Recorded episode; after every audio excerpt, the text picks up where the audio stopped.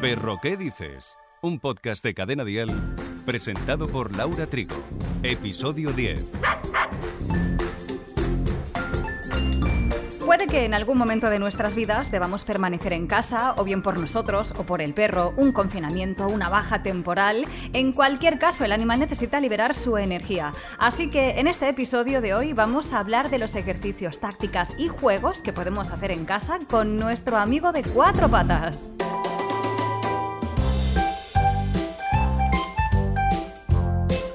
El juego es muy importante para nuestros perros y no solo porque se distraen y se lo pasan bien, sino que ayuda a eliminar problemas de comportamiento como la ansiedad o agresión. Sirve también para canalizar su energía y establecer un vínculo entre perro y dueño. El juego es esencial para la estimulación física y mental del perro, por lo que es importante que dediquemos tiempo a divertirnos con él, disfrutando ambos de estos momentos tan estimulantes. Está demostrado que el juego eleva los niveles de serotonina y dopamina, lo que contribuye a que nuestro peludo esté más tranquilo.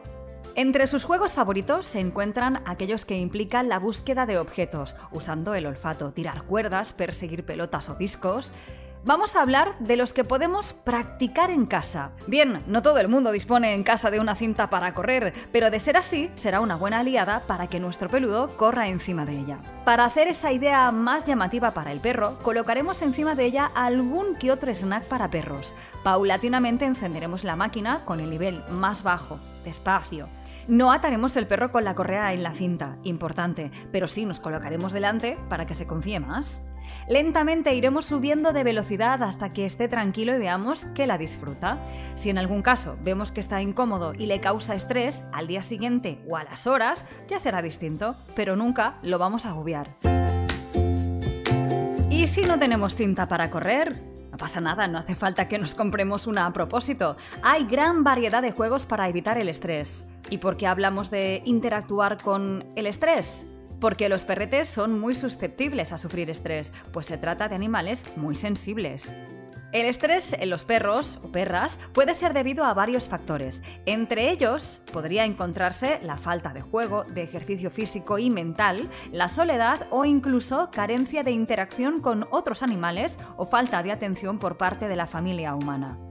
¿Cuántas veces hemos visto por la calle o en el parque algún perro jugando con una botella de plástico? Pues es de sus preferidos. Podemos coger una botella de agua, vacía claro, y de plástico, rellenarla con alguna de sus golosinas para perros. Podemos hacerle algunos agujeros, no muchos, para que encuentre sus premios.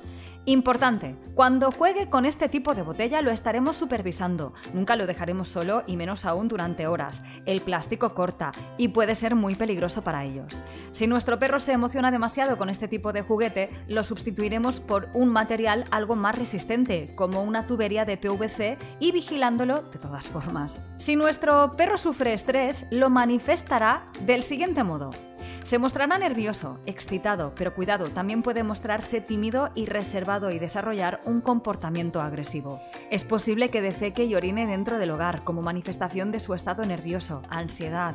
Si viéramos que nuestro can manifiesta este tipo de conductas, te recomendamos que acudas al veterinario o a un experto en educación canina para tratar esta situación y estimular como es debido a tu amigo. Si es cierto que un método bueno son los juguetes para perros. Perro, ¿qué dices? Un podcast de cadena Dial. ¿Recuerdas que en el anterior capítulo te hablamos del dispensador de comida para perros? Muy eficaz, que ya premia su inteligencia y reduce la ansiedad por separación. Pues ¿sabes las infinitas posibilidades que tiene una caja de cartón? Además es sencillo, barato y fácil. Solo necesitamos una caja de cartón, eso sí, que esté limpia, rígida y lo suficientemente amplia para que nuestro perro quepa dentro. La colocaremos en nuestra casa en un lugar fresco y limpio y dentro de ella esconderemos sus premios y así conseguiremos que poco a poco se meta. El animal se dará cuenta de que es un buen escondite y lograremos ejercitarle físicamente. También podremos esconder sus peluches, juguetes, permitiremos que se entretenga y posteriormente los podremos esconder en algún rincón de casa para que los busque. Si la caja fuera muy grande, nosotros, nosotras, también nos podemos meter con él dentro y eso le va a motivar. Vale, no tenemos una caja de cartón tan grande, pues le podemos ofrecer una más pequeña para que la destroce, juegue con ella y aprovechar para esconder también en ella sus premios y que los busque. Y como ya sabes, en cualquier caso, no le dejaremos solo para que no ingiera ningún trozo de cartón.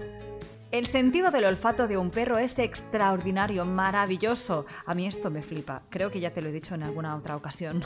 Es el sentido que menos se deteriora con los años. Así que jugar con él, cuando un perro ya es anciano, es excepcional para seguir estimulando a los más mayorcetes. Para empezar este tipo de juego dispondremos de algún objeto con olor y siempre vigilando que no ingiera ninguna sustancia que no pudiera ser tóxica. Dejaremos que olfatee el objeto. Después lo esconderemos en algún rincón de la casa y él deberá buscarlo. Mientras se encuentre en esta búsqueda, estaremos estimulando su sistema nervioso. Si no nos importa que el suelo quede algo sucio, podemos usar el searching. Consiste en esparcir comida para que la busque y se relaje, sobre todo con perros ancianos o cachorros. Imagínate que nos ha pillado un día de lluvia y no podemos ir al parque a lanzarle la pelota. ¿Qué hacemos? Pues otra opción es la de atrapar el juguete. Dispondremos de un juguete que sea atractivo para nuestro perro, un palo, una pelota, una cuerda. Atamos esa cuerda a un extremo del palo y en el extremo de la cuerda deberemos atar el juguete. Sostendremos el palo y nos esconderemos tras una pared o una puerta, dejando que el juguete se asome y repose sobre el suelo. Lo moveremos para captar su atención y una vez haya acudido, moveremos el palo de distintas formas para potenciar el movimiento, de modo que el animal se mostrará excitado y entretenido. Habrá recompensa, por supuesto. Desataremos su juguete y se lo daremos.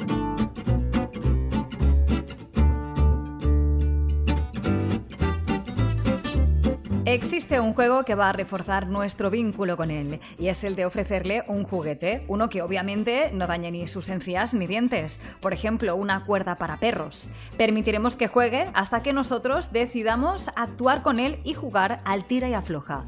En momentos así podemos aprovechar para practicar alguna obediencia básica, como que suelte el juguete cuando indiquemos, y si lo hace, lo premiaremos. Y continuaremos jugando y jugando. Si en casa disponemos de escaleras, siempre se puede aprovechar de ellas para que haga ejercicio dentro de casa, lanzando una pelota hacia arriba, caerá sola y él irá tras ella. Repetiremos el ejercicio y subirá y bajará tantas veces que acabará cansado.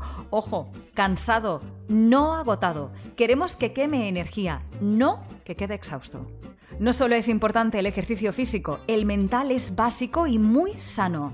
Así que si no podemos salir de casa, aprovecharemos para repasar algunas obediencias básicas o enseñarle algunas nuevas. O bien jugar con algún tipo de juguete interactivo. Son estupendos porque estimulan su cerebro y activan su mente.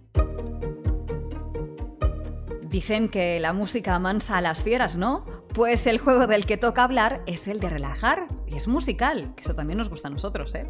Si queremos relajar a nuestro colega a través de la música, necesitamos algo de chill out, zen, clásica o lounge, y poner en práctica el doga, la unión de la palabra dog en inglés y el yoga una práctica muy común en Estados Unidos, Asia y algunos países de Europa.